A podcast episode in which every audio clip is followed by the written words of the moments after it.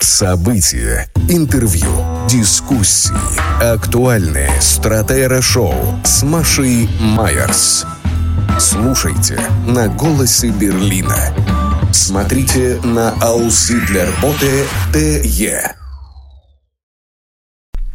14 часов 8 минут. Э, добрый день. Маша Майер, Дмитрий Губин в студии на радиостанции «Голос Берлина» и в видеостриме на сайте auzidler.de. Дим, добрый день. Да, ну, добрый день. Ну что, начинаем с немецкой повестки, которая... Да подожди. А, а извини, дорогая. Да, да. подожди. Тут Валентина Жить Ивановна тороплюсь и чувствовать всю твою, Моя всю твою немецкую женщина. повестку опрокинула. Да ладно. В отношении тех, кто уехал из России, сейчас поливает свою страну из-за рубежа. Применимо высказывание Уинстона Черчилля. Иногда надо имитировать крушение корабля, чтобы крысы разбежались.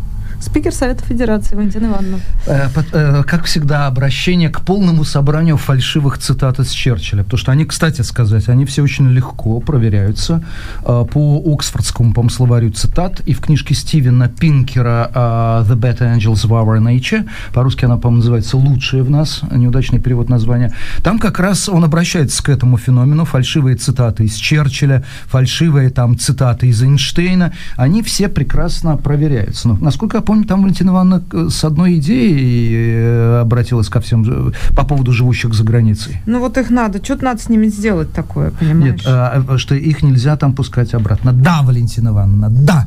Я знаю, что вы из-за Нидерласунгститель. Знаю, да, да, мы тоже. А, да, ну, в общем, короче говоря, мы к этой теме будем еще возвращаться, а сейчас действительно немецкая повестка. А, Чем живет ну, Германия? 45-минутное обращение министра-президента Федеративной Республики Германия Штайнмайера из своей, из своей резиденции в Бельвью. Э, должен сказать, Маша, на меня-то произвело впечатление, потому что последний раз так, такую жесткость я слышала в обращении э, Олафа Шольца в ответ на выступление Путина 21 февраля этого года и в обращении к нации Меркель, когда только начался коронавирус. О чем говорит э, Штайнмайер? Он прямо говорит, что грядут очень трудные годы. Э, он говорит, что не будет легкого пути назад к тому, что было раньше. Он говорит, что раньше, до 24 февраля, попутный ветер был для Германии, и от этого Европа выигрывала, но дивиденды мира израсходованы. Для Германии начинается эпоха против ветра. Он сказал, что Германия всегда играла по правилам, а Путин играет не просто не по правилам, но он опрокинул шахматную доску.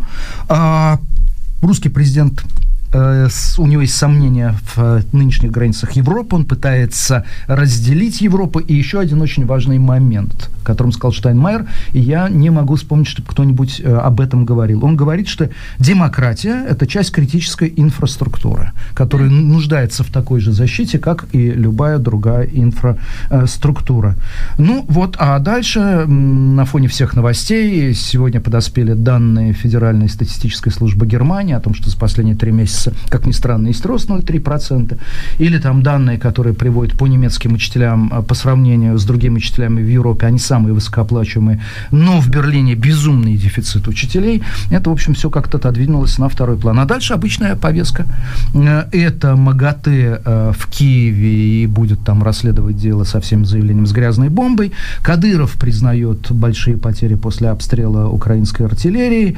А, ООН загружена белым шумом, который навязала Россия по поводу биологического оружия якобы в американских лабораториях в Украине, ну и так далее, и так далее, и так Подожди, далее. что-то у нас все в одну кучу, давай разбираться. Значит, давай. А, во-первых, ты мне обещал немецкую повестку, спрыгнул на Кадырова, я что-то не а это и есть часть, это и есть мысли. часть немецкой повестки. А каким? А, если если мы возьмем, если мы возьмем ну, так из Шау новости часа, вот мы увидим ровно эти эти пункты. Первое, угу. МАГАТЭ в Украине. Второе, э, Кадыров э, признает после после объявления джихада потери. Третье – это в ООН навязанная русскими повестка. Ну, четвертое, пожалуй, Министерство иностранных дел Польши публиковало полный список финансовых претензий к Германии. Предлагаю все это, значит, как это сказать, скомкать и выкинуть. Раз, раз, нет, не получится. Потому что я бы обратила внимание все-таки, наверное, на вчерашнее выступление Владимира Путина, на его валдайскую речь. Это было долго, это было эмоционально, это было ярко и э, окрашено с точки зрения экспрессивности его высказываний. И в Германии, знаешь, как это уже назвали его Рук Реда, не Рюк Реда, да, а Рук Реда, который даже затрудняюсь это выражение перевести. Ну, в общем, наверное, будет это э, э, безумное, сумасшедшее, скомканное, не, вот, вот что-то вот такое вот смысл при правильном переводе на Но мне показалось, что как раз оно совершенно не скомканное, это все. Ну, не скомканное, без, безумное. Испытывал а, некоторые, как это сказать, некоторые, м, некоторую потребность, если я правильно тебя поняла, в идеологических каких-то догматах, которые там то формулировал Медведев, то формулировал кто-то Кадыров. еще. Кадыров, Кадыров же, да? Конечно. Кадыров в твоем а, как бы понимании того, на что похожа а, идеология современного российского государства. Так вот, мне кажется, что валдайская речь э, вчерашняя от начала до конца это и есть та самая идеология, которой пронизаны все действия российских властей вот на протяжении последнего года точно, а может быть и последних 20 лет. Это уж тут вольно можно трактовать, как кому больше нравится. Но Путин действительно много чего наговорил. Ты знаешь, очень многие м- журналисты, очень многие аналитики, политологи, которых я начиталась за прошедшие, вот сколько, получается, полдня, да, а, в общем, приходит к мысли, что, в общем, ничего нового он не сказал. Но мне показалось, что, с одной стороны, ничего нового, с другой стороны, последовательно упакованное, это то, как это вчера звучало а, в валдайской речи, это дает некоторую целостную а, картинку а, того, какие звери живут в голове, какие тараканы живут в голове российского президента. При этом я стараюсь удержаться от каких-то вот лучше... оценок. Нет, но я имею в виду, что вот какими, какими он, какие триггеры, да, у него, на что он ориентируется, к чему он стремится, как он понимает окружающий мир. Лучше бы это были крысы, и лучше бы они сбежали с этого тонущего корабля. Ну, это да, но, но да, но нет. Так вот, несколько звуковых фрагментов мы для вас, разумеется, приготовили, потому что я бы, ты знаешь, наверное, даже рекомендовала бы это послушать. Я слушала только основную часть, она длилась около часа, я не слушала ответ на вопросы, говорят, там было еще веселее. А вот, я слушала основную часть, и мне было это важно а, в целиком именно воспринять как высказывание и проследить логические цепочки а, и это, конечно, э, это, конечно, знаешь, это ошеломляет в каком-то смысле. Вроде ничего нового, но когда, если представить себе, что он искренен, а ты знаешь, у меня почему-то вот присутствовало какое-то ощущение искренности. Да, то есть так, его да. искренней веры в то, что он говорит, то это некий совершенно такой искусственный сад с искусственными деревьями, на которых растут восковые яблоки, между которыми ходят абсолютно одинокие, отрезанные вот от сети, от интернета, от, от глобального мира, от э, трансконтинентальных вообще какой-то трансконтинентальной логики, экономической логики человек, срывает эти, значит, эм, пластиковые, восковые яблоки с пластиковых деревьев и пробует их на вкус. Считаешь, что они молодильные, я Ну, полагаю. наверное, да. У меня какое-то такое создалось впечатление, потому что он действительно вот, это вот отдельная какая-то золотая клетка одного отдельно взятого человека. А при этом его сидит там, внимает ему там несколько сотен человек в зале и, наверное, десятки тысяч или сотни тысяч тысяч или миллионы человек в мире, будь то критики или сторонники. И хочется сказать, э, подождите, но ведь все не так вот эти, эти, эти установки ложны. Поэтому все цепочки, которые выстраиваются в дальнейшем, они рвутся. И рвутся при этом довольно легко. В общем, надо, в общем, щелкнуть пальцами, и это все рассыпется просто как карточный домик. Но поскольку этого никто не делает, потому что мальчика, стоящего на улице и кричащего, что голый король, король-то голый, такого мальчика не нашлось в этом прекрасном зале, на этом валдайском форуме, мы получили то, что Знаешь, получили. С голыми, с голыми королями в присутствии мальчиков в наше время можно и срок схлопотать. Это, наверное, самое лучшее объяснение, почему этого мальчика там не находится. Давайте послушаем. Несколько фрагментов мы для вас подготовили, и а, дальше просто ну, обсудим. Я приведу некоторые цитаты еще, которые показались интересные конкретно мне, и, в общем, попытаемся понять, что же за всем этим стоит, и главное, что будет дальше. Помню о предложениях России западным партнерам по укреплению доверия и выстраиванию системы коллективной безопасности. В декабре прошлого года их в очередной раз просто отшвырнули в сторону. Но в современном мире отсидеться вряд ли получится. Посеявший ветер, как говорится, пожнет бурю. Кризис действительно приобрел глобальный характер. Он затрагивает всех. Э, тут не надо питать никаких иллюзий.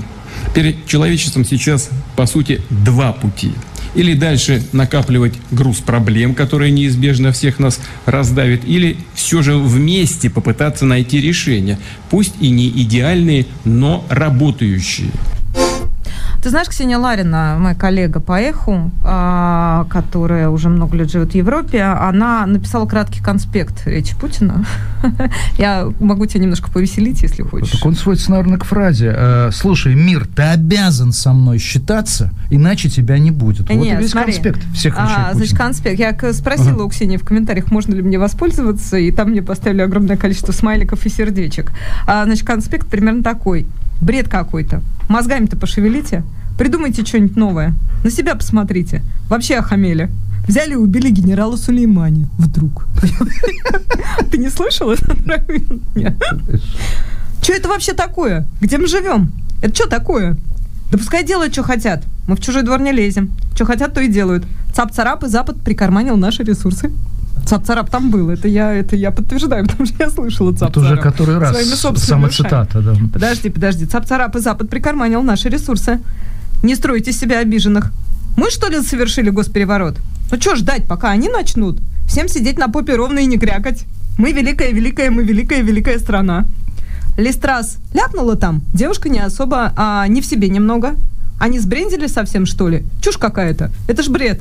Бредятина какая-то. Долдонят, как у нас в народе говорят. Это что вообще такое? Это что вообще такое? Нет, ну что делают, то что хотят, то и делают. Ты знаешь- это цитаты, потому что и Цап-Царап там был, и Листрас там была, и, в общем, все эти вот эти ключевые слова действительно использовал Владимир Путин в своей речи. Ты будешь смеяться, я набрал цап-царап в гугле, он мне тут же выдал в адрес фирмы царап-цап-цап Регенсбург. Ну, это потому, что у тебя там SEO настроено соответствующим образом.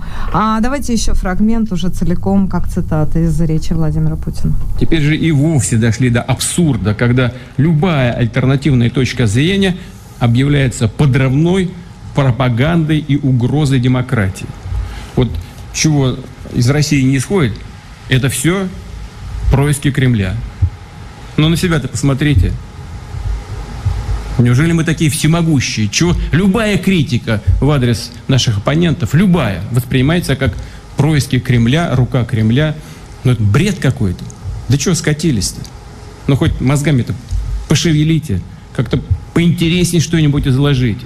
Свою точку зрения изложите как-то э, концептуально. Нельзя же все сваливать на, э, на козни Кремля. Ну вот как Латынина э, гениально пересказала. Э, Но ты знаешь, что мои, мои, мои три цента... мои три- Это Ксения Ларина. Э, Ла- Ларина, говорю, Латынина. Да, но Латынина, я не сомневаюсь, что может составить конкуренцию Лариной в составлении конспектов речей Путина. Это уж точно. Нужно объявить соревнование. Нет, ты знаешь, мы, мы с тобой пару раз посмеялись.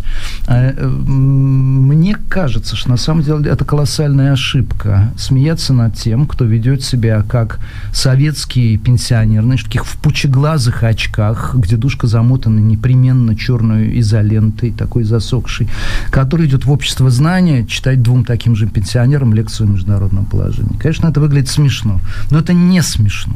Вот дело в том, что мы эту реальную и, как сейчас говорят, экзистенциальную, то есть реально угрожающую жизни, ставящую под вопрос само существование человеческого рода на Земле явление, мы над ними смеялись. Мы смеялись над Медведевым, над этим вечным мальчиком вечно коротких, похоже, кружевных штанишках. А Мы смеялись там над каким-нибудь Хлобыстиным, мы смеялись над Прохановым, мы смеялись много над кем.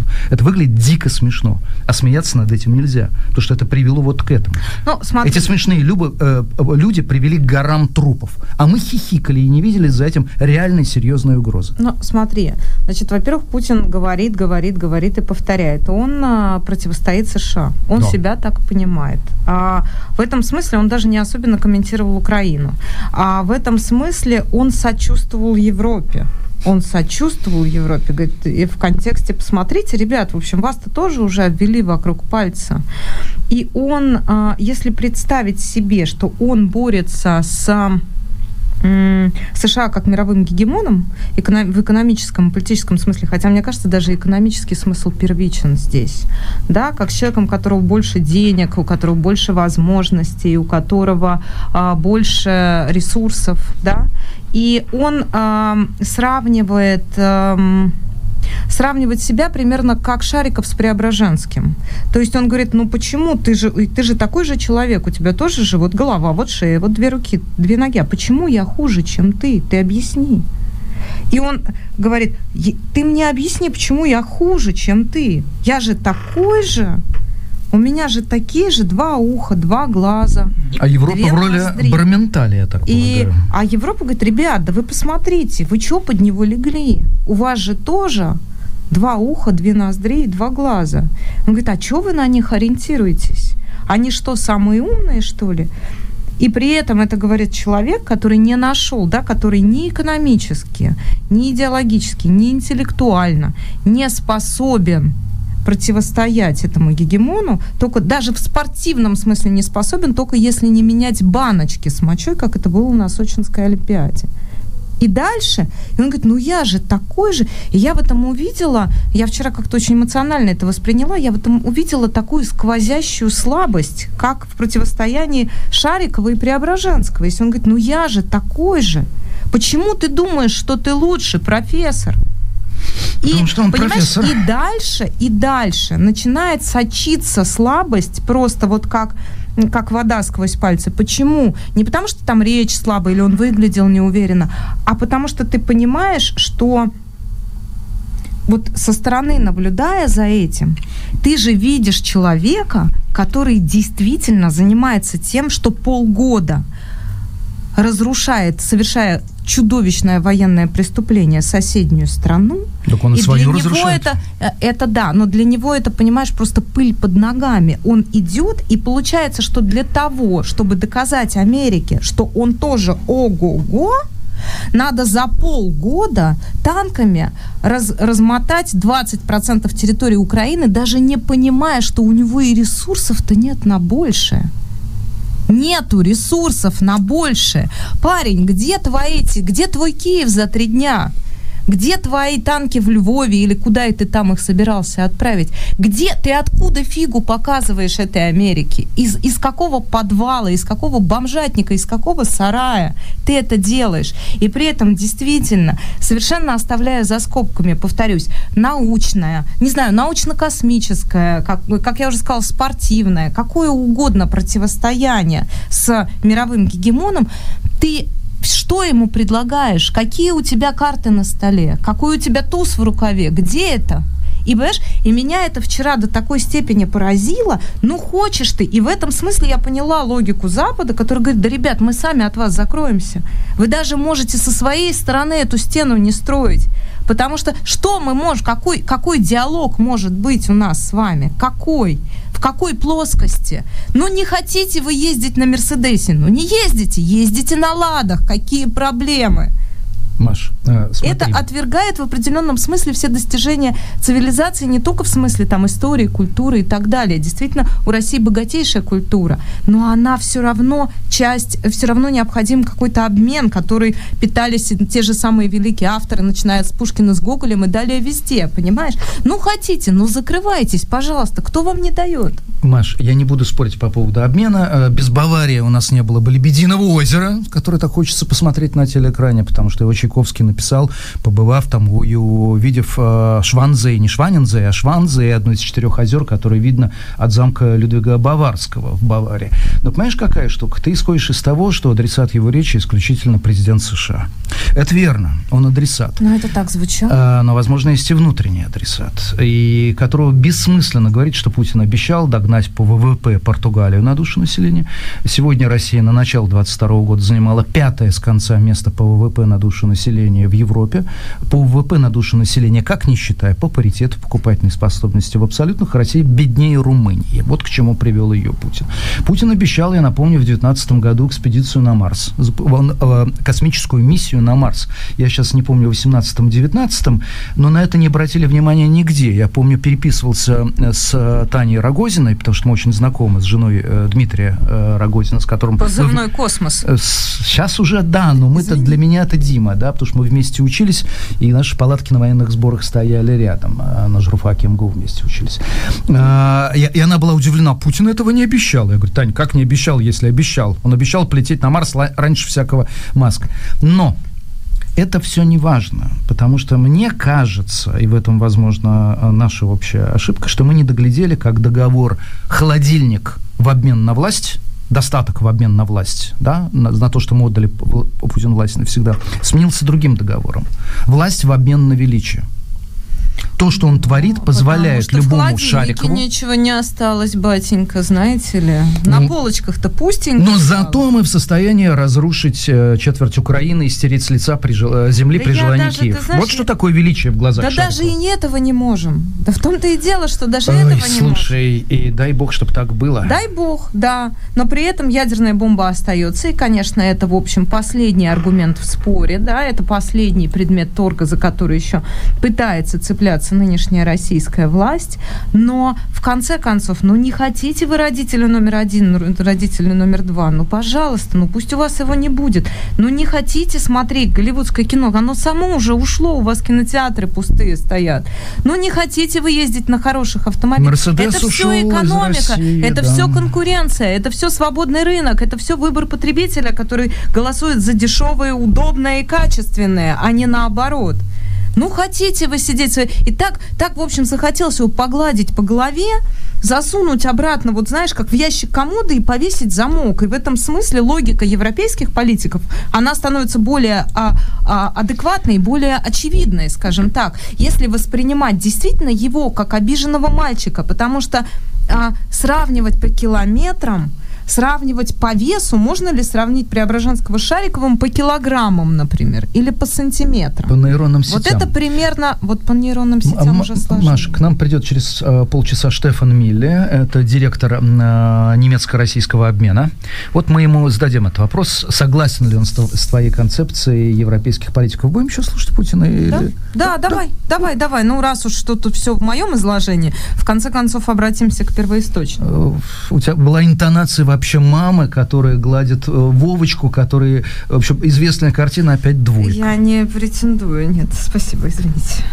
А Вашингтон по привычке продолжает называть нынешний миропорядок по-американски либеральным. Но на самом деле с каждым днем этот пресловутый порядок умножает хаос. И, добавлю, становится все более нетерпимым даже по отношению к самим западным странам, к их попыткам проявить любую самостоятельность. Все подавляется на корню прямо. И вводят еще санкции против своих собственных союзников. Без всякого стеснения. А те совсем соглашаются, низко опуская голову. А в нынешних условиях жесткого конфликта, скажу прямо, некоторые вещи, Россия, будучи самостоятельной, самобытной цивилизацией, никогда не считала и не считает себя врагом Запада американофобия, англофобия, франкофобия, германофобия – это такие же формы расизма, как русофобия и антисемитизм. Впрочем, как и любые проявления ксенофобии.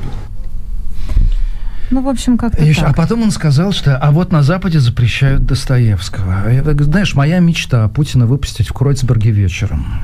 Вот, э, Ты жесток. Где, да. Ты жесток. там, там где-нибудь на Бауманштрассе, да, где-нибудь там вот оставить, на Блюхерштрассе, пусть погуляет, вот, посмотрит, э, как здесь запрещают Достоевского и так далее, и так далее, и так далее. Кстати, ты знаешь, есть реакция Байдена на выступление Путина. Э, он отреагировал фразой, если Путин не собирается применять ядерное оружие, а Путин действительно раз 10 сказал, что он не собирается применять ядерное оружие, хотя оно у него есть, то почему он продолжает говорить об этом? И что еще интересно, в пандан к этому, Э, Америка заявляет, э, это следует из только что опубликованного Пентагоном стратегии национальной обороны, снимает с вооружения самую мощную термоядерную бомбу, которая имеется у Америки, 1,2 мегатонна. Бомба называется Б-83-1. Э, объясняется это тем, что возрастает ограничение потенциала и растут расходы на техническое вооружение. Ядерное оружие в силу того, что идет полураспад постоянно, процесс полураспада, оно не может быть, по счастью, вечным. И очень интересно. Знаешь, на чем в ближайшей перспективе, это в этой же стратегии национальной обороны сказано, США э, собираются сосредоточиваться. Mm. Это что значит? А, они будут рассматривать э, как главное средство для сдерживания рисков э, новые вооружения, связанные с труднодоступными и, внимание, та-да-да-дам, глубоко залегающими целями. Привет Владимиру Владимировичу. Ну, вот например, а, я также хочу обратить ваше внимание, кроме Путина, который, мне кажется, все-таки это вот, что называется, такой основной аккорд прошедших суток, а, обратите ваше внимание на опрос Левада-центра. Они периодически, значит, регулярно а, публикуют информацию, изучают общественное мнение. Левада, это, как известно, это не ФОМ и не а, ВЦИОМ. В общем, к их цифрам мы всегда относимся чуть с большим доверием. Так вот, конфликт с Украиной, октябрь 22 года, здесь есть довольно интересный э, расклад по цифрам. И ты знаешь, ну, например, ну, конечно, вырос уровень беспокойства. Если сравнивать апрель, например, с октябрем за полгода, то э, выросли эти цифры. Сейчас, извини, просто не очень хорошо видно. С 30 в апреле было очень а. беспокоит 46%, да, скорее беспокоит 36%. Сейчас очень беспокоит 58%, скорее беспокоит 30%. Ну вот э, суммарно, сейчас самый большой процент тех людей, которых беспокоит текущие события на Украине. А, не знаю, как это связано с мобилизацией, но по в раскладе по возрастам а, люди, которые беспоко... которых беспокоит а, события на Украине, их а, больше всего среди 50 55, ну то есть среди старшего возраста, предпенсионного пенсионного возраста 75% таковых. А поддержка, поддержка действий на Украине. Лично вы поддерживаете или нет действия российских вооруженных сил? Определенно да, таких было 52% в марте, это максимум, а сейчас таких э, таковых 44%. Обратим внимание, да? И тем не менее, 44% у нас мобилизация идет, у нас люди погибают, у нас экономики, э, у, у нас, у России с экономикой большие проблемы. При этом цифры падают очень медленно. Это к вопросу вчерашнему, к нашему разговору о том, как работает пропаганда, или к вопросу о том, насколько инертно общественное мнение, как медленно катится вот этот самый, э, вот этот самый процесс, как он э, происходит. Однако, посмотри, Лично вы... Да Лично вы поддерживаете или нет действия российских вооруженных сил на Украине? Тут мы видим совершенно другую картинку.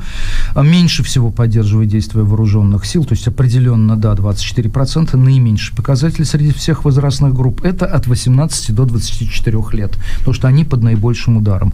Больше всего поддерживают те, кому 55 лет и старше, они под наименьшим ударом. Обрати внимание, тревожность среди группы 18-24 года минимальная. Почему? Да потому что они волнуются только за себя.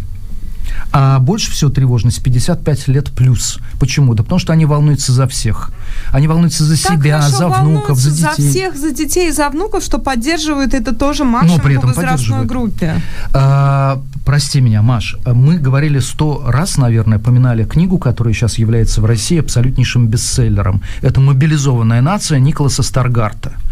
Э, книжка, которая вся основана на свидетельствах очевидцев. И тот вывод, я об этом говорил, повторю еще раз, который Старгард прописывает во вступлении, которое шеломил его самого, что анализ приводит к тому, что уже армия была разбита под Сталинградом, уже на территорию Германии вторглись э, войска союзников. Уже ясно, что война идет к концу. А поддержка войны только росла. Вот что удивительно. Вот какой феномен существовал в нацистской Германии. Старгард рассматривает его как вообще в целом не специфически нацистский, а как вообще военный феномен. И люди объясняли порой, ну уж мы начали, нужно закончить, а ну нам нужно отомстить, ну а если не мы, то нас, ну, ну и так далее. То же самое повторяется сейчас, один к одному. А мы продолжаем, это Стратера шоу, сейчас мы, наверное, паузу сделаем небольшую, правда же? А, вот. И дальше а, продолжим. А, Маша Майер, Дмитрий Губин в этой студии. Нам скоро... Стратера шоу. Дмитрий Медведев пожелал Илону Маску удачи с Твиттера и посоветовал заканчивать со Starlink на Украине. Ну, Дмитрий Медведев уже, в общем, как ты понимаешь, пользуется своим аккаунтом, верифицированным аккаунтом в Твиттере. Меня помахала ручкой так Илону Маску, типа, привет. А Николай Турубар, эксперт по технологиям с нами на прямой связи. Коль, добрый день. Да, Николай, добрый, добрый день. день. Ну, новость, которая сейчас максимально активно обсуждается в соцсетях, это покупка маском Твиттера. Все-таки сделка состоялась вопреки или благодаря Коле, зачем маску это социальная сеть? Ну, я могу сказать, что это вопреки всему. Все это время никто серьезно не воспринимал всю эту игру. Считали, что тем самым Илон как-то играет с акциями, как-то э, регулирует э, возможности своих других бизнесов или просто дурачится, да, как он умеет делать. То есть то, что он реально это сделал, а, на фоне тех всех телодвижений, когда он пытался обрушить акции, когда он в суды подавал, когда он просил проверить. Никто не верил, что это серьезно случится. И самое главное, да, вопрос почему, он висит в воздухе, потому что то, что он заявляет, почему официально, это, конечно, ну, какая-то ерунда.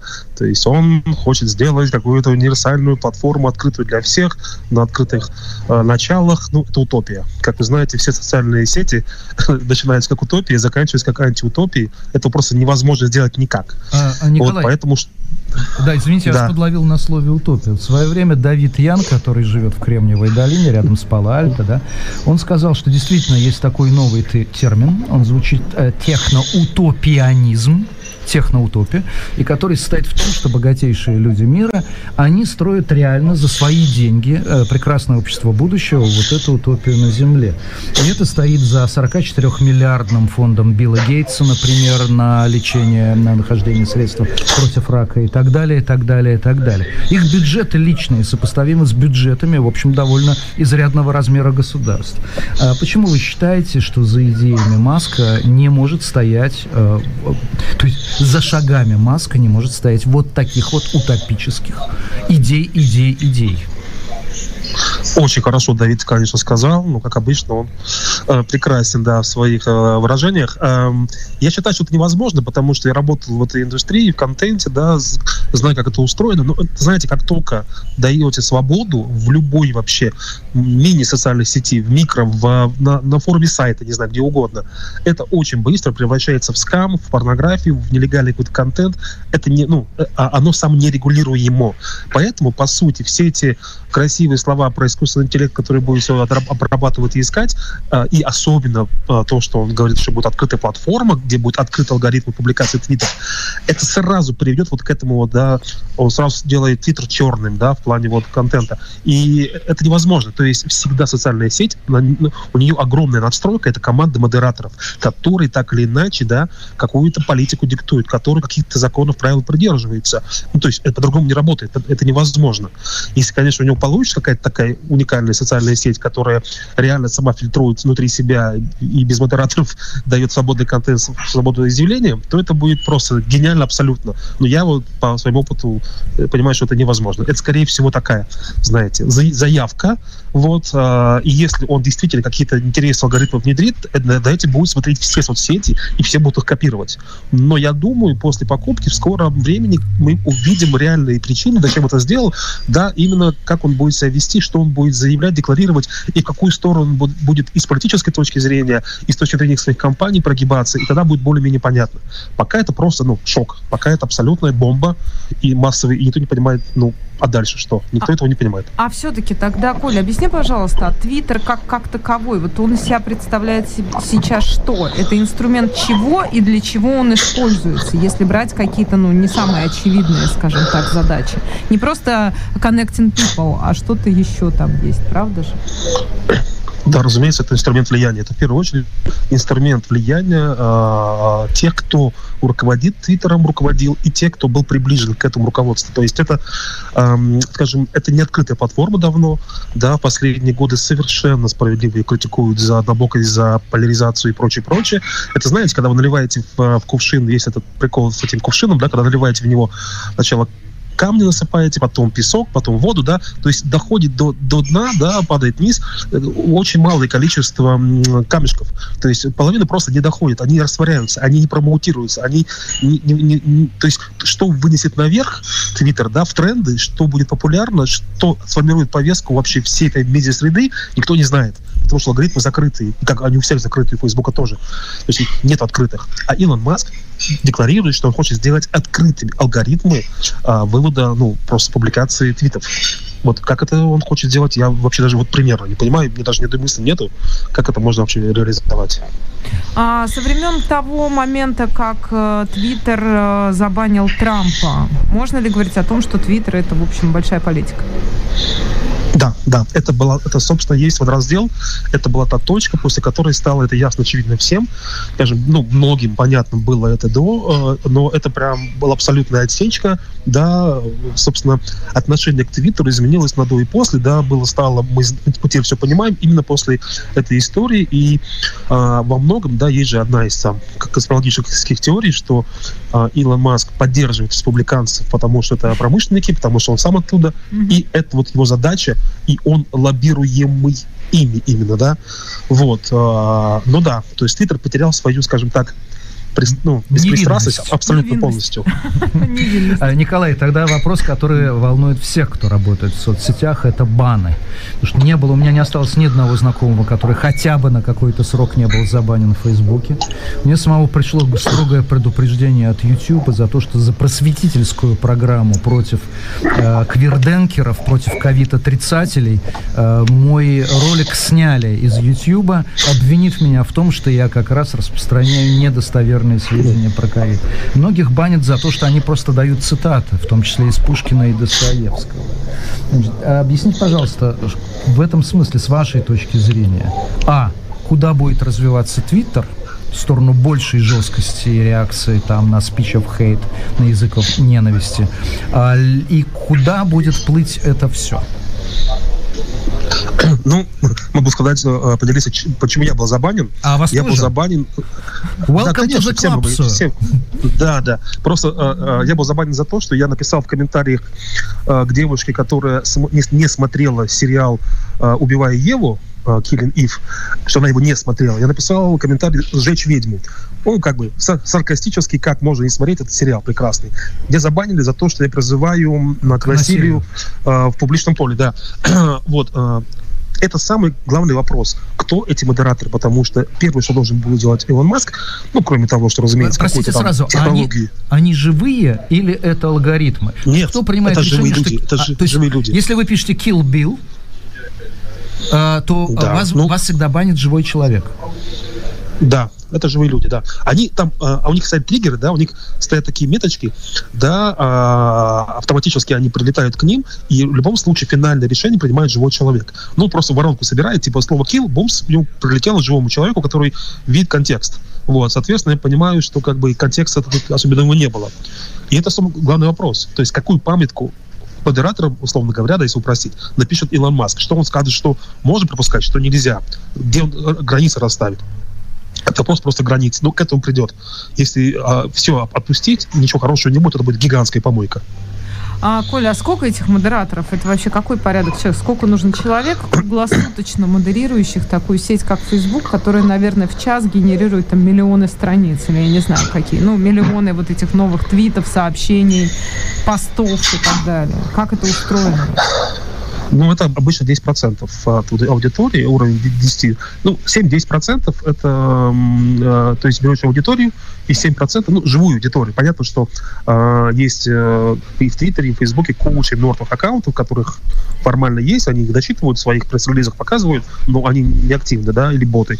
А, обычно это 7-10% от э, активной аудитории, это модераторы, чтобы э, они не порвались. Все вот так вот работает. А им платят? Да, и платить деньги, разумеется. Как, присо... как присоединиться? Вот это я не знаю, как, да, вы хотели бы туда присоединиться, я думаю, там не очень э, весело работает, очень токсичная у тебя работа, когда ты везде смотришь э, контексты, как написано было kill, и, и кого еще надо убивать. Это, конечно, тяжелая работа, мне кажется. Ладно это, Коль, но я, как, кстати, был, по-моему, однажды большой материал, где разговаривали с этими модераторами, как тебе надо там круглосуточно смотреть сцены насилия или убийств. Это заводной да, да. отдыхает, понимаешь? Поэтому я думаю, что это ни за какие деньги. В общем, это потом нужно... Это очень циничные люди. У них нет чувства да. юмора, да. Вот, собственно, и большинство банов связано с тем, что люди пошутили, как я, да, сжечь ведьму я написал. А они, они не то, что даже не понимают чувства юмора, они как бы, ну, Все, они работают по инструкции, да. Вот, причем в рамках каждого отдельного модератора у них в голове своя картинка, у них довольно большие полномочия, да, то есть он может за один и тот же твит, за одно и то же сообщение в любой соцсети один модератор может тебя пропустить, другой может забанить. Логики в этом нету, нигде нету, и это общая проблема. Николай, вот смотрите, а ведь такой же модерацией занимаются любые крупные компании. Я помню, что когда да. компанию ВГТРК возглавил Николай Сванидзе, э, первое, что он опубликовал по почте, что нельзя больше употреблять в эфире словосочетание «лицо грузинской национальности». А когда, да, Сванидзе, да. когда Сванидзе сменил Михаила Ефимовича Швыдкой, вся компания весело в курилках обсуждала, какую фразу теперь Швыдкой, э, имея еврейские корни, предложит запретить. Но, если серьезно, например, есть правила BBC, которые говорят, что если вы сообщаете о взрывах домов на Гурьянова, вы не можете использовать слово «террористы». Почему? А потому что мы не знаем, кто взорвал эти дома. Террористы, а может быть сотрудники спецслужб, чтобы устроить провокацию. И когда их спрашивали, а как же писать, так пишите неизвестные, которые взорвали дома. То есть правила, они существуют, э, они существуют всегда. Но я не понял до конца ваше отношение к к самому факту существования вот таких вот ограничивающих строгих правил. Не правила вообще, а ограничивающих строгих. Я вот 20 лет занимаюсь созданием контента, управлением контента, и вижу, как это все живет. И э, как бы в нашем мире, да, вот современном, контент на самом деле это ничто, да, а вокруг него все, что происходит, это создает контент, да, под любой статьей миллион комментариев, да, под, ну, под хорошей статьей. И вот там вот создается как бы контент на самом деле, да, там вот э, идет вся жизнь. И э, я до сих пор не понимаю, как сделать так, чтобы всем было хорошо, потому что сам слово «хорошо», блин, по-разному воспринимается. И это все, вот как вы сказали, ровно так и есть. Это все диктуется фаундером, а тем, кто главный. Вот он задает правила. Кто главный редактор, кто шеф-редактор, кто управляет компанией, он задает свои правила, и только в этом формате и можно жить. Поэтому мы сейчас можем увидеть, например, ну, понимая, зная Илона Маска, абсолютно отпущенную историю про марихуану, да, про вот легализацию вот этого. То есть это будет там, не будет баниться, например. А но баниться будет что-то что другое. Что-нибудь связано там с космическими какими-нибудь перевозками, да, вот, какие-то там, вот, вот так вот это будет. Нельзя потому шутить, что иначе это не нельзя работает. шутить по поводу Марса и других планет Солнечной системы. Да, да, да, да, да. Вот, вот я думаю, что-то вот в таком виде будет. То есть это будет с лицом Маска. Вот. А здесь есть какая-то антимонопольная история? И действительно, тогда сам удельный вес Илона Маска, он превращается в кого? Да, очень интересный вопрос. Вот мне тоже интересно, как вообще на это смотрят регулирующие органы э, в США и как вообще это будет действовать. Что, ну, вот прям вот, да, вот да, Таня это тоже сказать, как это будет вообще регулировано кем-то, потому что тут он может такими капиталами ворочать, такими, то есть это же реально огромный инструмент влияния, который одним твитом, да, рушит акции компаний и, не знаю, акции стран, да, и это просто гигантский инструмент влияния, поэтому мы это скоро поймем, то есть э, это просто будет понятно уже из э, самого типа сообщения, да, формата э, Илона Маска в своем же аккаунте. Коля, а такой вопрос футурологический, наверное. Но вот смотри, мы, грубо говоря, в формате соцсетей существуем всего, ну сколько там, два десятилетия, меньше, наверное. Facebook в каком, восьмом да. году придумал? Um, господи, Цукерберг, Цукерберг не лазит, да. Уже хотела, уже хотела какую-то... Ну, были другие, этого А есть какой-то, ну вот смотри, да, и мы этот путь прошли там, да, за какие-то 15 лет мир изменился в этом, в информационном смысле, в смысле влияния, в смысле трендов, а, ну, практически, да, перевернулся с ног на голову. Как, э, что, что дальше? Есть какие-то представления о том, какие, чем, чем будут пост-соцсети или в какую сторону вообще движется эта сфера нашей жизни? Нет, ну, это все, конечно, мы сейчас уходим в метаверс, метавселенные, да, в виртуальную эту реальность. Одну секундочку, акции который... мета только что упали на 20%. Вот, вот, да.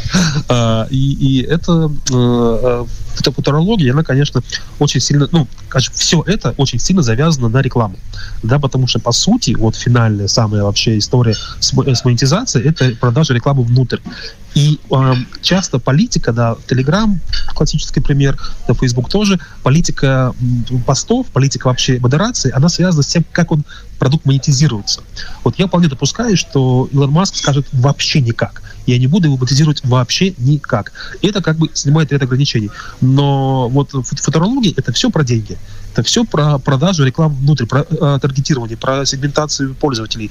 И, например, э, э, Facebook, да, зачем он купил в свое время, ну, мета, зачем они купили в свое время Oculus Rift, да, виртуальную реальность, потому что они, э, э, когда человек в очках виртуальных, они знают, э, снимать датчиками, как он плачет, как он улыбается, какие у него эмоции, то есть они фиксируют реальные эмоции человека, э, получив доступ, да, ко всему этому, и они в тот момент, когда человек максимально счастлив, когда у него э, уголки глаз, э, не знаю, поднимаются, да, создаются там морщинки, то есть он улыбается, они продают рекламу в этот момент.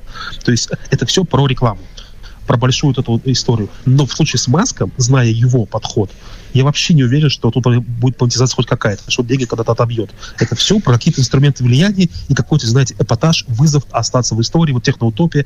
Это что-то да, близко но вот туда, мне кажется. он один очень... из самых богатых человек мира. То есть что Да, там продать, да. он все равно придумает. Просто это будет не лобовая И это поэтому реклама, интересно, а Таня. иные механизмы. Это интересно, что он придумает. Это вот как раз вызывает большой интерес, потому что он не будет действовать, ну, я так надеюсь, стандартными методами. Следим за Маском. Спасибо большое, Николай Турубар, эксперт по технологиям. Мы говорили о том, что т- Маск вроде сначала собрался, потом не собирался, а тут взял и купил Твиттер. Спасибо. События, интервью, дискуссии, актуальные стратера-шоу с Машей Майерс. Слушайте на «Голосе Берлина». Смотрите на «Аусы для работы ТЕ». Ну что, дорогие друзья, мы продолжаем, возвращаемся в эту студию. Маш Майерс, Дмитрий Губин. А, Сейчас 15 часов 5 минут э, по берлинскому времени. И к нам пришел гость. Да, э, глава организации немецко-российский обмен, немецко-русский обмен э, Штефан Мелли. Штефан, рада вас приветствовать. Да, здравствуйте, Здравствуйте. добрый день всем. Ох, были времена, когда русско-немецкий обмен или немецко-русский обмен, э, потому что обмен шел в обоих направлениях, э, был в России. Если бы тогда кто-нибудь сказал, что он будет признан нежелательной организацией, если кто-нибудь сказал, что Россия нападет на Украину, я боюсь, никто бы не поверил. Штефан, у меня к вам простой вопрос. Представьте, у вас сейчас есть билет в Москву, ну, через Стамбул, неважно. А, и вы появляетесь в Москве. Что с вами там может сегодня произойти? Ну, по мнению Генеральной прокуратуры и некоторых депутатов Госдумы, в частности э, Пискарева, Это я- организация по противостоянию, это комитет по противостоянию иностранному влиянию. Я, видимо, называю не точно смысл. да, Да, да, да, да. такие во там выдумки у них, э, и специально под эти выдумки э, придумали еще комитет и председателя, это все есть, и э, так они создали себе список, который дополняет, дополняет какими-то хорошими организациями, которые, в принципе, как раз и за хорошие э, отношения в Европе, да, включая Россию. И мы себе воспринимаем, конечно, такой же. И если я бы сейчас приехал в Москву, то трудно сказать, что они могли бы, если бы э, хотели, наверное, могли бы сразу арестовать.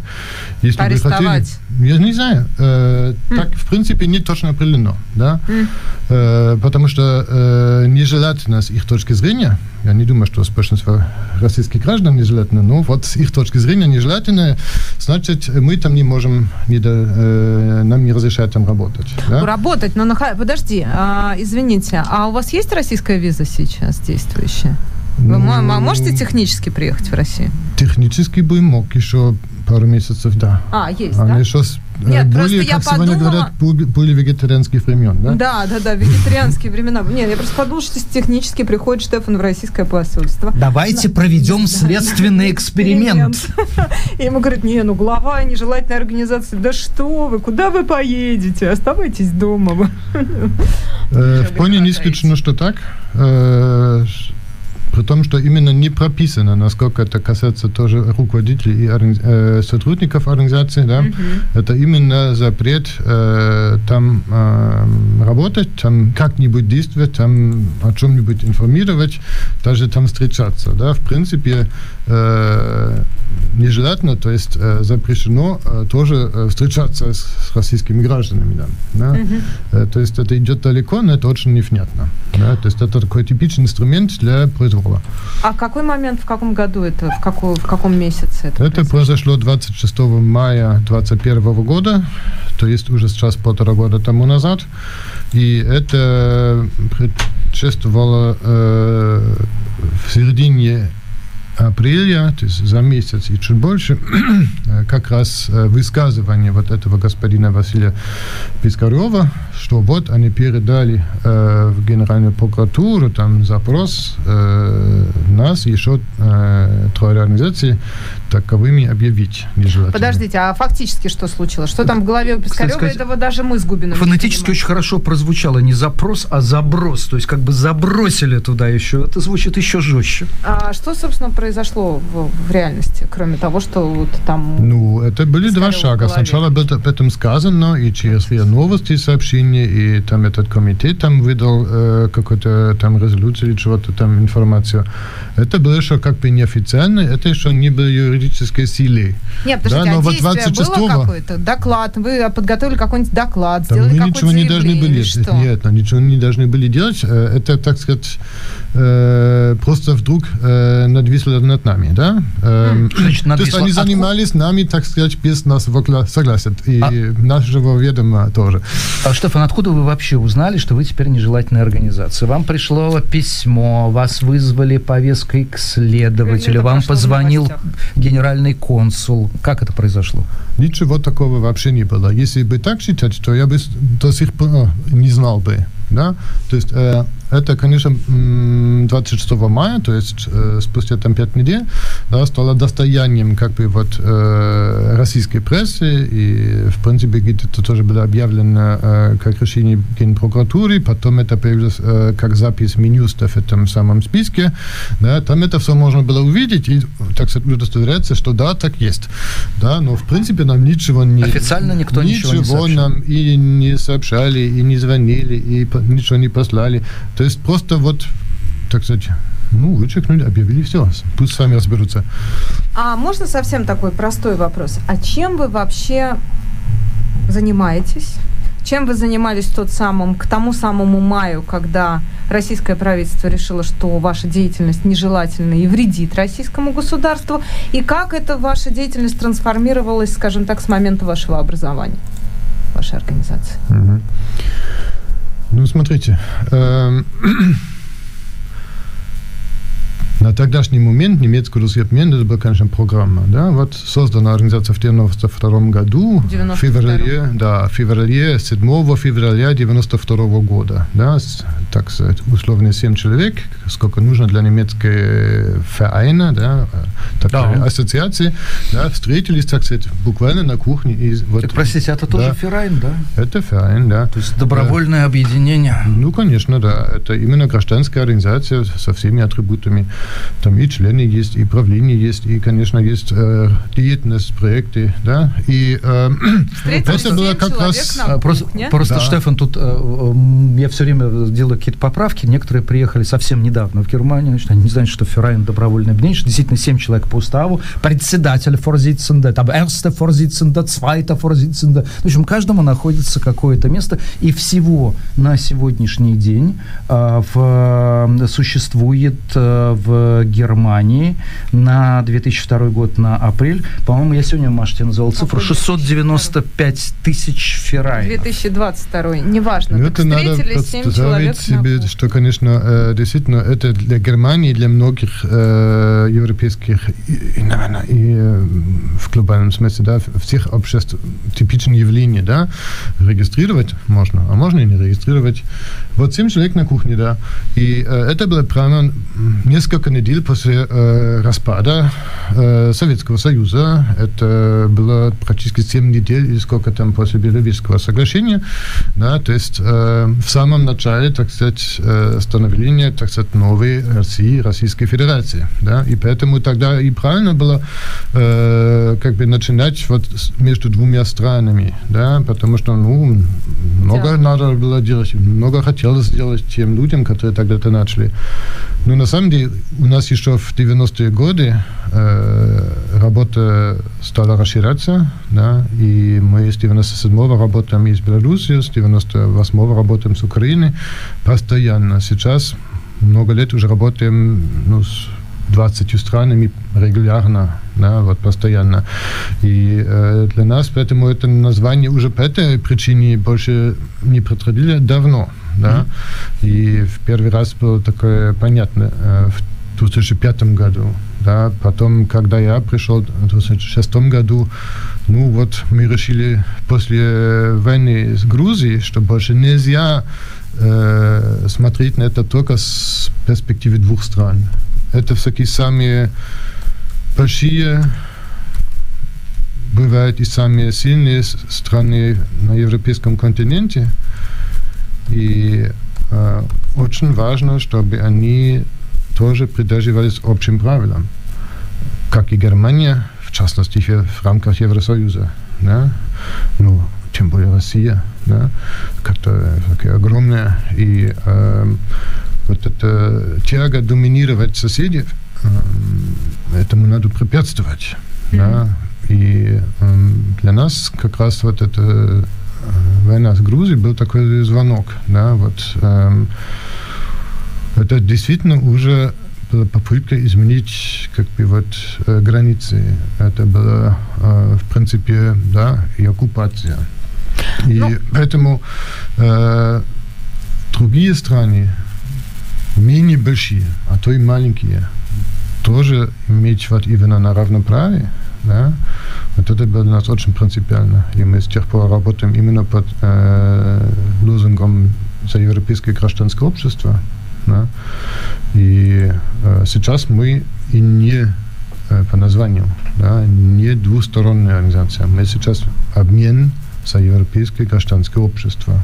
И это, конечно, включает Германию и Россию, но это включает, конечно, и многие другие страны, и да, Украину, Беларусь, э, Грузию, э, Армению и многие другие, Польшу. Да, и это... все-таки, давайте вернемся. Собрались семь человек на кухне. О чем они договорились? Чем именно вы занимались и в какой момент политическая деятельность вашей организации вышла на первый план? Ну, я думаю, что для создателей тогда, меня среди них не было, я пришел в 97-м, тоже достаточно давно, тогда еще практикантом, потом членом. Э, в 97-м или в 2007 В 97-м, а, да. 97 вот я, ну, я руководитель организации с 2006 года, спустя а. 9 лет, да, но я был сначала практикантом, потом просто, так сказать, экспертом, журналистом, потом, э, да, членом организации, mm. э, да, и так далее. Но э, Это все прежде я стал там руководителем. Но э, в самом начале это было именно о том, чтобы люди встречались, чтобы люди э, из гражданского общества встречались, чтобы люди, э, которые еще хотят заниматься действительно историей, да, и это была история, в частности, и Советского Союза, и Восточного блока, да, вот что только что было пройдено, только что, в общем, казалось, было закончено, да, но память об этом была важная, да, и это был один из важных моментов, но э, тоже Вторая мировая война, она тогда еще была, на, извините, 30 э, сколько там, 30 лет э, ну, ближе, да? 50. Да. Нет, ну почему? Это 90-е, 45-е, да? Да, да, 50, 50 полвека. Да, то есть это на 30 Но лет. были живы. Мы как раз да. в этом году отмечали э, в марте 30-летие организации, да? Mm-hmm. И, соответственно, вот э, тогда это было на целое поколение, а то и два, ближе. Да. да. Mm-hmm. Штефан, 90-е годы, э, одно из первых отделений немецко-русского обмена это, это Петербург, только что переименованный. В Петербурге Путин, который активно лоббирует, как утверждала молва, интересы немецкого бизнеса, и немецкие банки, это были первые банки, которые пришли тогда в Петербург. Скажите, пожалуйста, обращался ли немецко-русский обмен к Путину за помощью? И помогал ли Путину русско-немецко, э, немецко-русскому обмену? Он отвечал как бы за внешние экономические связи, но да. и вообще за внешние связи, да, вот при Собчаке. И ДРА, немецко-русский обмен Берлина, тогда работал тоже как бы с офисом в Гамбурге. То есть у нас был собственный офис в Гамбурге, что еще было потому важно, потому что это были партнерские города, Санкт-Петербург и Гамбург. Да? И тогдашний руководитель организации, он же э, инициатор, э, он как раз и э, обратился раз, э, так сказать, в городскую администрацию, где за это отвечал. К Путину. К Путину. О-ля-ля. Э, я э, тебя породил, я тебя... Да-да-да-да-да-да. Так, подробности, пожалуйста. Ну, я, конечно, э, как отсутствующие все подробности не знаю, но вот э, человек, который как раз э, тогда к ним обратился, э, он сказал, вот у нас такая программа, пожалуйста, э, посодействуйте тому, чтобы она могла состояться, раз это партнерский проект между э, Питером э, и Гамбургом. Он сказал, вот э, не понимаю, а где там наши? Наши из как бы его же окружения, или, не знаю, вот... Городские или от, из администрации, или не знаю, вот, вот его, да, uh-huh.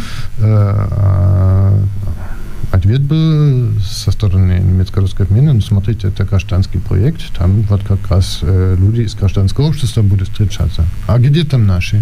И, в общем-то, короче, не содействовал. Да, и э, был еще такой момент интересный. Он передал, что э, он удивился вообще такому подходу, да, вот Путина, наши, не наши и так далее, да.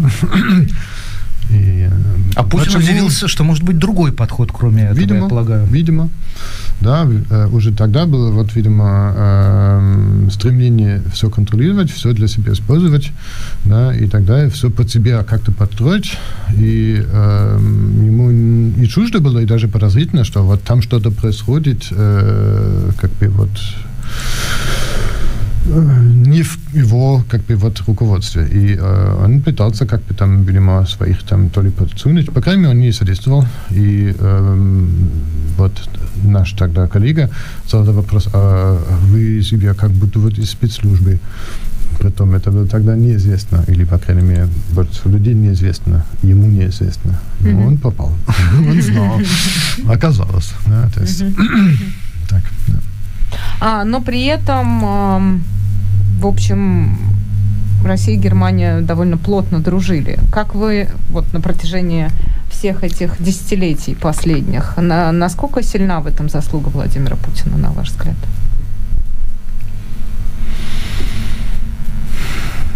Тяжелый вопрос. Mm. Потому что, да, у него есть опыт в Германии, при том это было именно ГДР.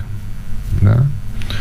И ГДР 80-х годов, когда в Советском Союзе уже шла перестройка, он жил, как и я, кстати, э, в ГДР, где и перестройка не пахла, кроме что она нашим руководителям мешала. Да, эм, видимо, ему тоже мешала.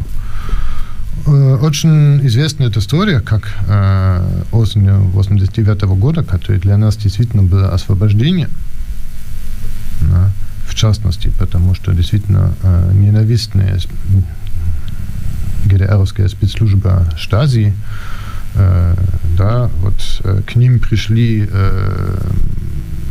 те, которые бы сегодня, наверное, назвали правозащитниками, да, mm-hmm. и сказали, ну, хватит уже, вот, э, архивы будут как бы обнародованы, будет как бы общим достоянием людей, вы о них всякие пишете, вы их репрессируете, все уже. Да, и это произошло тоже в Дрездене, в соседнем доме на Андреасштрассе, где его была как бы агентура от КГБ тогда еще. Да, а по соседству был Штази. Он это видел и потом высказался в том духе, что вот такое никогда больше не должно случиться. Mm. Да, вот когда, значит, э, государство э, предает своих самых верных э, Слуг. Да? И э, он, видимо, себе таким тогда воспринимал, да, а там произошло такое. Он не понимает, чем это было хорошо. А для КР было это хорошо, для людей это было прекрасно. Да? И э, да, это большая заслуга вот этой революции, э, как мы называем ее, мирной революции 89 -го года. Да? Притом она тоже благодаря Горбачеву получилась mm-hmm. и была успешной. Да, и это, видимо, тоже причина, почему он с этим никак не может смириться. Он же Горбачева только вот возненавидел mm-hmm. да, за распад, там, вот, э, великая держава по его э, представлению, по его вине, как бы вот перестала существовать. Да, все потери, он как-то вот там... Ну, распад. Советского Союза, крупнейшая геополитическая да, катастрофа да, любимая, 20 века. Любимая цитата, mm-hmm. да. Вот, э, он, конечно, значит, знал э, вот эту, эту часть, э, эту часть э, Германии, э, которая была тогда отсталая, которая тогда была еще практически в диктатуре. Угу. Она была, возможно, свободнее, чем Советский Союз тогда, мне казалось так. И она была и благ, более благо, э, устроенная, да, вроде. Но э, он и много чего пропустил, как раз изменения в собственном обществе. И э, он, видимо, этот переход не понимал угу. что он тоже нужен в Советском Союзе. И э, да, поэтому ему казалось, вот Германия наш главный партнер, и он, во-первых, имел доступ, потому что язык у него был, во-вторых, да, он там уже пожил. Ну и ему казалось, вот мы большая страна, и вот это достаточно большая страна. Вот если мы дружим, все будет хорошо. Да? То есть он как раз э, только и на больших там э, нацелится. Mm. Да? То есть и, для него был размер важен, а не внутренние принципы. Ну, не да? знаю, мне кажется, что, конечно, было бы ему приятно там. Э, да, вот он за Шрöдером действительно нашелся. Но вот э, настолько это э, ядовито потом. Да, вот, э, вот это, видимо, мужская дружба э, двух руководителей, которые уже не понимали, где есть должность, где есть ответственность э, перед э, своей же страной, и где это, так сказать, личное какое-то увлечение. Да, и э, я думаю, что в принципе и Шрёдер совершенно безответственно поступал да, эм, уже когда очевидно было, это же стало почти прямо видно, да, как Путин там правит собственной страной. Да, вот осень 99 -го года, как там эм, была, так сказать, предвыборная гонка. Да, mm-hmm. Мы так и не поняли, как там с домами была э, ну, вы имеете в виду взрыв. теракты, взрыв домов, теракты, взрыв да, метро, да. вот это все. Потом да? все дальше, дальше, да. То есть это все э, с кем мы дружим, да, может он и вкладываться в дружбу с э, Германией, а вот отсюда было непонятно, а надо ли вот э, таким вообще дружить. И нам казалось, и в собой казалось, что невозможно. Но почему невозможно? При этом дружили? Или как, может быть, это партнерство? Или, может ну, быть, и, конечно, помягче? Меркель смотрела Меркель? на Путина вот таким Меркель? вот взглядом. Вот сейчас камера, понятно, так, ну, вот на Путина вот она так смотрела. Но она на всех так смотрела, на Нет, не на всех. Отнюдь не на всех она смотрела, как Марья Ивановна на Вовочку из анекдота, как на хулигана в классе. Вот она так, но она опять тут Но это не мешало. Но это не мешало, тем не менее, строить Северный поток. Это не мешало, если бы Меркель кто-нибудь сказал, я не знаю, там, пять лет назад к чему это приведет, она тоже вот так вот посмотрела и, конечно, бы ни на секунду не поверила. А, скажите, а когда вы впервые почувствовали, что реально все идет не туда? В 99-м. В 99-м? Когда стало ясно, что Путин идет в президенты, или что-то другое произошло? Ну, во-первых, его же позвали, так тогда на место Степашина который по представлению да, не премьер. справлялся там на Кавказе и так далее. Да? Потом была эта эскалация предвыборная. Потом он еще в ту ночь, когда его э, Ельцин назначил, он на Мигель полетел в Чечню, и началось. Да? То есть это была явно договоренность, часть как бы вот этой всей истории. И это было его видение, как туда поедет. Да? Во-первых, очень лично, во-вторых, именно военные силы. Именно вот такое не знаю, вот э, военной мощью, да, вот демонстративной. Mm-hmm. И э, ну, мы это видим до сих пор, не так ли? Э, Потом были, конечно, разные восприятия, в частности, в Германии, да. С одной стороны, там еще хвалят вот эту речь там 2001 года. Да, но сейчас уже перестали. Но когда он в Бундестаге там по-немецки говорит, говорит там про дружбу и так далее, это, конечно, многим понравилось. Но в то же самое время были уже эти моменты, когда, во-первых, шла все равно э, война в Чечне все время, да, во-вторых, э, были вот, э, ну, такие события, как там Курск, потом позже э, Норд-Ост. Подождите, но Курск, подводная лодка утонула, это случается во всех армиях мира. Не в этом же дело. А в чем? А в том, э, что, э, видимо, это должно быть опять государство, которое не может сказать, так сказать, о своих э, ошибках, о своих... Э, да, пусть они там тонут. Это лучше, чем если мы об этом скажем заранее. Да? Это немножко было как, конечно, меньше по размеру заметно, но все равно как Чернобыль, да, вот только когда уже было все очевидно, вот в какой-то третий, четвертый день, вот тогда уже надо было сказать, да, и так и было с Курском. И, э, по крайней мере, здесь было восприятие этого э, истории, да, она сильно отличалась от того, как хотели подать там. Э, ну и так далее. Там Беслан был, да, а кто там виноват? Ну да, конечно, террористы. Но не только, да, э, и далее. А, но при этом были же успехи. Вот что можно, то есть я вот сейчас перебираю в голове, я имею в виду успехи э, немецкой дипломатии, немецкой, или можно это назвать партнерством, освобождение Ходорковского, например как воспринималось с немецкой стороны. А с другой Чего стороны, Зименс вовсю а, развернулся в России, да, то есть а, немецкий бизнес прости, себя прекрасно но чувствует. у меня две фамилии в голове, как вы понимаете. Первая это Ходорковский, вторая это Навальный. Это успех, эм, сейчас, это что? Это результат дружбы, партнерства, я сейчас это к этому вернусь, но вот одно место хотел еще вот, э, сказать, потому что мне кажется, что она тоже в чем-то показательна. Когда я начал э, свое руководство э, в ТРА, да, в Армении, э, как раз шла большая дискуссия в гражданском секторе, прежде всего в России, ну вот и здесь, соответственно, тоже, о новые законы про НКО, да, некоммерческие организации что они такие, ну, в общем, заставляют людей э, там излишние данные там оставлять, это будет все повод э, для произвола и так далее. Я сказал, знаете, коллеги, мне кажется, что пока более-менее нормально, и мы должны регистрироваться, и у нас э, прописано, кто там председатель, э, сопредседатель так далее. А вы почему так э, с большой осторожностью относитесь? Потому что это будет служить произволу. Да? И так и пошло потом. Да? Это был э, 2006 год. Mm. Да? То есть даже если одинаковые правила э, там с его стороны, да, и что это будет очень личное правление, это было, конечно, в шестом году уже абсолютно понятно. Это было тоже в 99-м еще понятно. Да.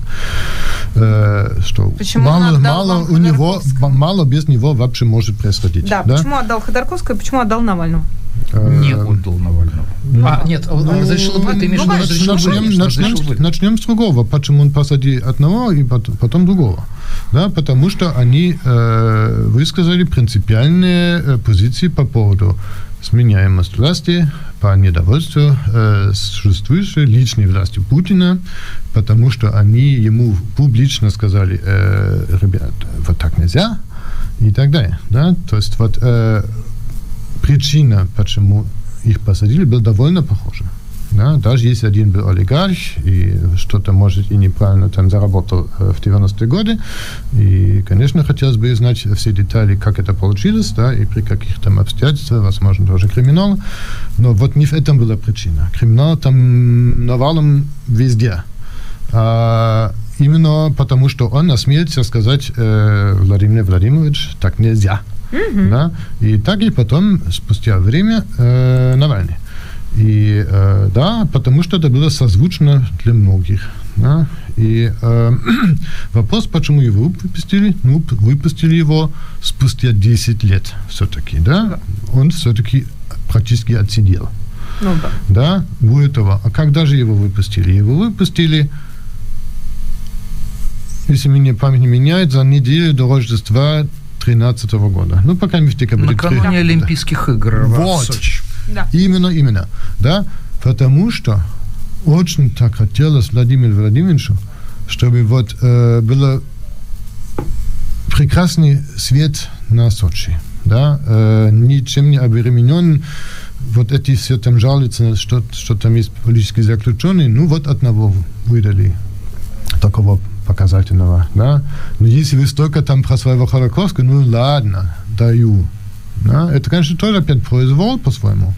Ну, в этот раз кого-то выпустили, да, угу. и именно и только в пользу Олимпийских игр, да, и э, я думаю, что то, что потом в начале 14 произошло, да, э, это во многом тоже его из-за из-за его личной досады, что э, его личные игры э, в Сочи э, оказались в тени Майдана. Да? А вот э, осенью 2013 года вот это все уже началось что там э, Янукович не стал подписывать, что Путин там предложил большие бабки, э, что миллиардные деньги э, в то время, что э, Евросоюз только пару сот миллионов, да, что вот Януковичу было очень нужно, он решил, что ну, да, лучше тогда я буду не подписывать, и так далее, да, и все поехало.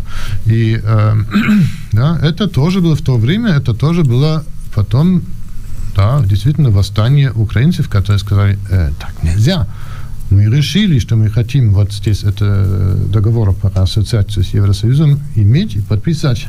Угу. Несколько лет, лет э, в общем, это были переговоры. Угу. Да?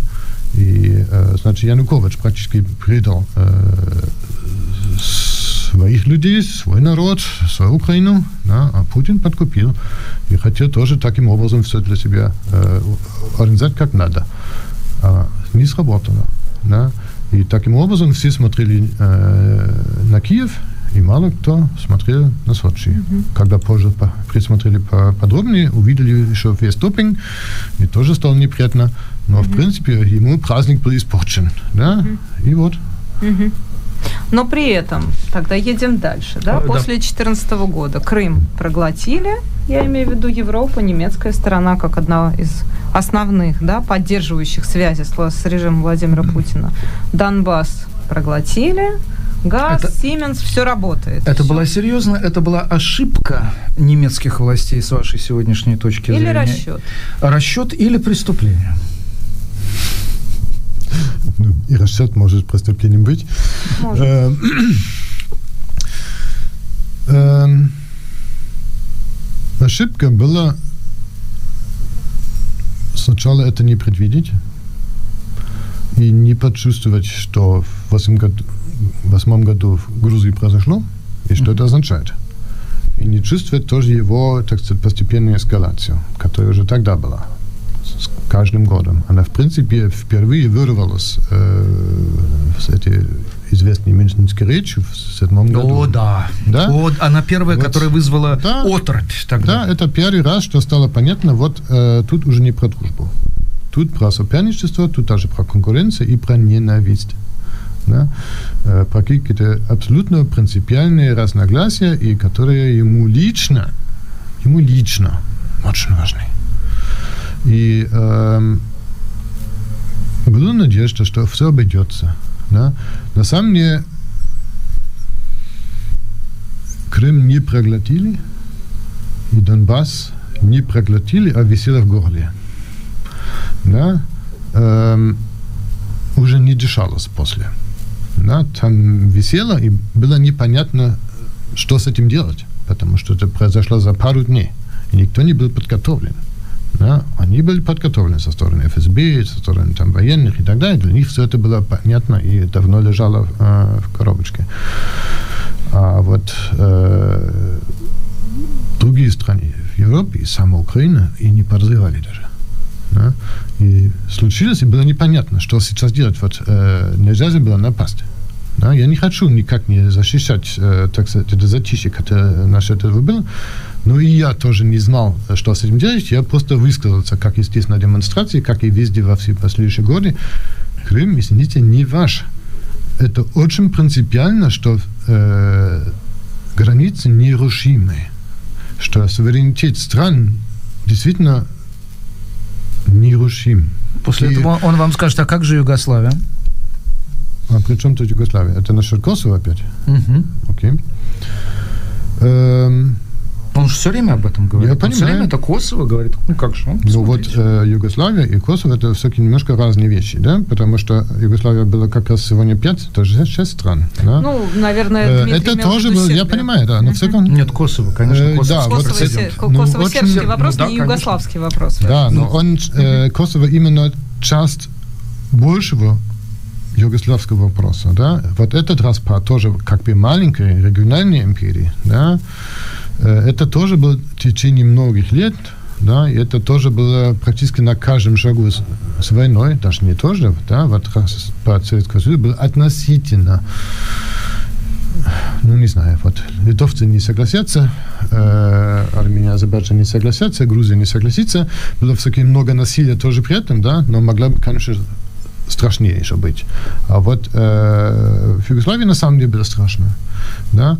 И оказалось, что вот это все держится, так сказать, на этом самом э, не только противостоянии Сербии и Хорватии, а еще много там местных конфликтов, да, э, и э, то, что остаток потом остался, да, это был практически именно Милошевич, э, который считал, что ну, только Сербия осталась, но я все равно большой, да, и э, хотел всех держать, в частности Косово, да, и да, это было военные столкновения, я, но при этом он именно вот, так сказать, на них э, принципиально нападал, потому что э, да, это, я думаю, что это действительно сложный момент, и э, это не только дело историков, это э, преснить полностью, да, я думаю, что э, там э, и много вопросов э, к позиции НАТО, позиции э, европейских стран, думаю, что да, но тогда это было уже в, э, в момент, когда Милошевич действительно тоже их тоже бомбил, тоже в струмен стрелял. Да? То есть это был еще вопрос как бы вот, уязвимости меньшинства.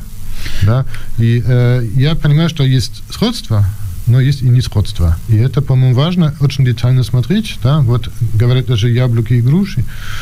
Э, ну, у яблок и груш есть много сходств и есть отличия. Да? И вот как раз э, Крым 2014 э, года это был совершенно спокойный регион, там ничего не происходило. Да? А вдруг появились так называемые зеленые человечки. Вежливые люди. Вежливые люди. Да, еще долго потом, возможно, сегодня тоже продавались э, те самые противные э, футболки да, э, в Москве вот про вежливых людей. Mm-hmm.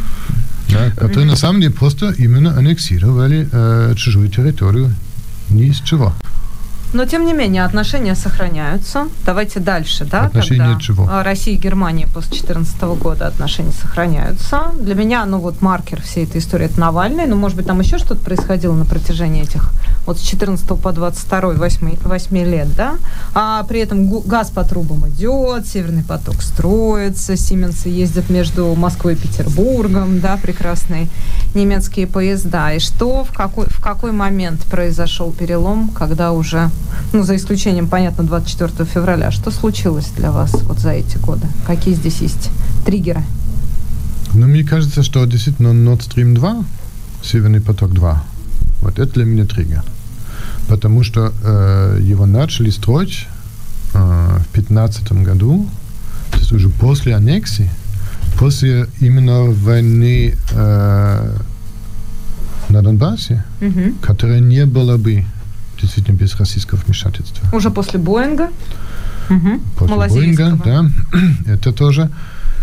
Но вот э, в такой момент, в ущерб Украины, который и так уже как бы э, стал да, жертвой нападения, военного нападения. Если кто не поверит, да, посмотрите на это э, Иловайский котел, посмотрите на Дебальцево, да, и все это была реальная война, и она была с участием российских войск. Совершенно mm-hmm. неприкрытых. Да, это еще не про Крым, где они просто сидели. Да. Э, это была реальная война с оккупацией там городов и потом частичным освобождением, но не полностью, ну и так далее. Да. Э, это была абсолютно однозначная ситуация. Mm-hmm. И в такой момент такой проект начинается еще раз в ущерб Украины, это действительно было бессовестно да? со стороны немецкого да. правительства. Считаю. Угу. Эм, и это плохая традиция. Это даже не только про, не за, э, про зависимость, которую мы сегодня столько обсуждаем. Да? Угу. Это именно тоже про то, э, насколько мы позволяем, э, так сказать, э, России как производителю э, еще раз, так сказать, прищемлять э, шансы и возможности Украины в такой момент. А вот позволили. Uh-huh. Я думаю, что вот это действительно было э, позорище. И э, мы об этом достаточно много и открыто писали. Это потом нам тоже вменяли, как вот занимаетесь как бы вот политической деятельностью и так далее. Да? Вот подрываете энергоотношения Германии и э, России и так далее. Да? Сегодня уже никто не сомневается в том, что это действительно была ошибкой. Да? Но э, тогда тех людей больше не много. Да, и э, да, во все эти годы было видно, что э, трубы и вообще все эти энергосистемы – это часть политической борьбы, это не про экономику. Да? Это именно средство тоже шантажа в любой момент. Да? И вот и себе такое причинить, еще расширять вот э, диапазон возможностей такого шантажа, это тоже не очень разумно. Mm-hmm. Да? И это, мне кажется, э, уже было реально э, неправильное решение, э, но чем оно было продиктовано, трудно сказать. Конечно, всегда можно додумываться о каких-то вещах, которые тот знает или там спецслужбы знают, могут шантажировать. Но это даже не в этом дело. Ну, вот сейчас выйдут э, мемуары вот думаю, Меркель, что... узнаем. Да, вряд ли. Посмотрим. Э, мне кажется, что они чувствовали, конечно, что там тоже все время идет вот такая эскалация. Она еще в 2014 году была не столь сильная, как сейчас, но она была, конечно, уже готова на войну. Тогда открытую войну да, э, против большой э, страны. И я бы сказал, что это была, видимо, надежда, всякие, как они еще долго потом говорили, но если у нас больше экономических связей и взаимосвязи, и взаимная зависимость, ну тогда, наверное, все будет спокойнее. Да? И на самом деле, во-первых, так не подтвердилось, а во-вторых, вот эта зависимость, видимо, была не взаимная. Она была однобокая. Да? И поэтому место для шантажа чем очень умело и совершенно цинично и, и беспощадно позиция тот самый э, Владимир Владимирович. Да? И э, да, конечно, момент Навального был тоже одним из тех триггеров. Не верилось просто, что его отпустят. Не знаю, какие у тебя, Дим, были ощущения. Ну, там же сказали, его... Владимир Владимирович, из Омской следов, больницы отправили следов никаких в, в крови не найдут. Все в порядке. Mm-hmm. Ну, точно? Дайте гарантию. Mm. Даем, Владимир Владимирович. Ну, тогда пусть летит. Ну, да, а, продержались потом в Омске, да? Или где-то там mm-hmm. было, да? На день еще. И сказали, вот сейчас уже ничего не будет. Не будет, поэтому может лететь. Э, я думаю, что это типично, и мы до сих пор это видим, да? Вот э, его манера как-то попробовать но вот если у меня такие внутренние враги, они мне неприятные, я не сразу их убью, э, то пусть они выезжают, пусть они где-то там, подальше от меня сидят, там могут всякие говорить, мне лучше, если они там, чем если они здесь. Да, и мне кажется, что это было тоже, ну, во-первых, он все-таки еще мог умер, Навальный, да? Может, у них была, так сказать, ставка на это. Ну, что не шеванется, чтобы прямо сесть, вот это, я думаю, что их тоже ошарашило. Штефан, простите, бога ради, мы говорим о Владимире Путине уже 40 с лишним минут. По-моему, если законспектировать то, что вы сказали, можно уже записать учебник истории. Вот хитрая Майерс его, конечно, издаст, а гонораром с нами не поделится. Поэтому у меня к вам другой вопрос. Представьте себе, что произошли две вещи. Угу. Первое, Путина, Путина больше нет. А вместо Путина у немецко-русского обмена есть неограниченный бюджет. Скажите, чем бы вы тогда стали прямо сейчас заниматься? Э, ну, мне кажется, что лишь тем фактором, э, что Путина нет, еще недостаточно описано. Потому что, а что, война кончилась, и как она кончилась, кончилась ли она вообще, и э, что с Украиной? Да? Мне кажется, это, извините, сейчас на первом месте, потому что она разрушается каждый день. Там люди погибают, там э, дома разрушаются, там городов скоро нет. И э, те цифры, которые называют, там, которые нужны, чтобы что-то подстроить, да, э, заново восстановить, это, это только общие цифры, это десятилетие будет длиться. И мне кажется, что реально сейчас центральная ответственность российского общества вот в это вкладываться. Да? Потому что действительно Россия э, и вся страна, и все население да, повинилась сильнейшим образом. Страшно просто. И э, это тоже на десятилетие. Да? И мы говорили о том, вот с чего начался тогдашний немецкий обмен. Повторяю, что вот сейчас мы же так не называем, да, вот сейчас это просто э, обмен за европейское гражданское общество. Немножко длинное название, но она говорит о том, что мы хотим. Да? Mm-hmm. И да, э,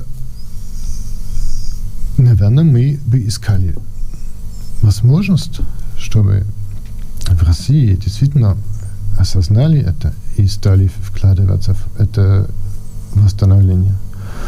Как и э, страны соседа Украины, как, не знаю, добровольским трудом, многими вещами, деньгами тоже, да, э, своими же ресурсами, большими ресурсами, и на много лет. И я не знаю, в какой момент тогда вообще будет возможен еще раз нормальный контакт. Да, вот если не сохранить какие-то отдельные, очень редкие личные э, дружбы, которые очень давние, да, то мало что осталось. Реально мало что осталось. И э, да, сейчас и не только Украина, а еще и Беларусь э, действительно хотят выйти из этого. И скоро еще Казахстан. И, конечно, Грузия. Без влияния вы имеете? Да, Зоны лучше влияния. вообще таких отношений не иметь и никак от этого не зависеть. Да? То есть вот сейчас э, Россия делала себе действительно изгоем.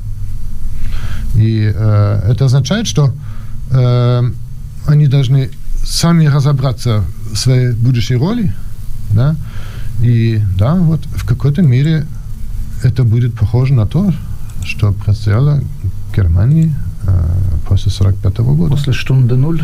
После штунды нуль, да. Потому что э, мы очень надеемся, что не будет еще и такого массового убийства, э, как Холокост.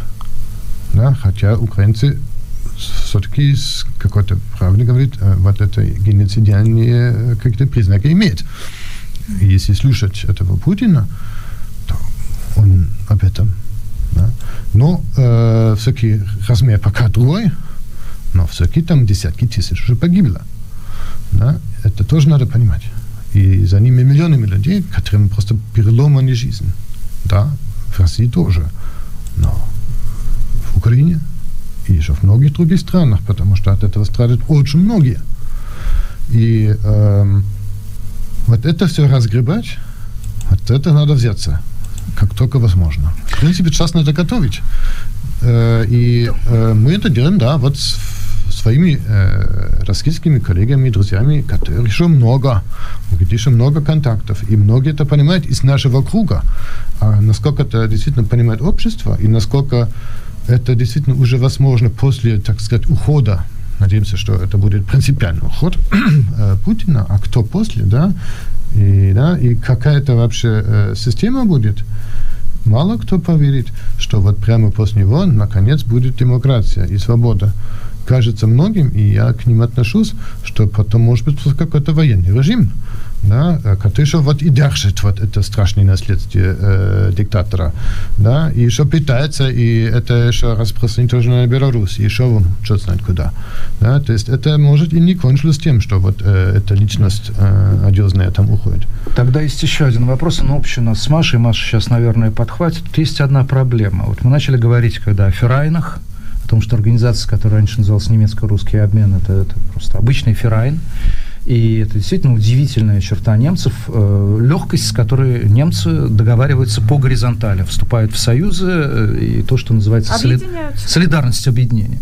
И у нас с Машей вопрос, связанный с очень печальной ситуацией, что даже те люди, которые пострадали от Путина, те люди, которые ненавидят режим, те люди, которым удалось уехать за границу, они иммигранты, они не могут никак договориться между собой. Вот последний пример – это отъезд Собчак, и, нач... и началась такая драка по поводу уехавшей из России Собчак. А, мама, не горюй. А в чем дело? Что бы вы сказали? Можно ли эту ситуацию, когда русские не умеют договариваться, как-то изменить? Не знаю. Я даже сам вкладываю много, чтобы хотя бы в этот раз, вот когда это настолько принципиально нужно, да, чтобы хотя бы все те, кто действительно понимает, что это погубительный совершенно режим, тоже для России самой, для всех соседей, для всей Европы, но и для России самой, погубительный абсолютно, да, что вот против этого надо и восстать, и объединиться, вот действительно всем, да, и все равно у многих как это частная, это же личная повестка, да, вот я такой важный, я хочу вот здесь себя показать, у меня тут такой круг интересных людей, я хочу их тоже как-то продвигать.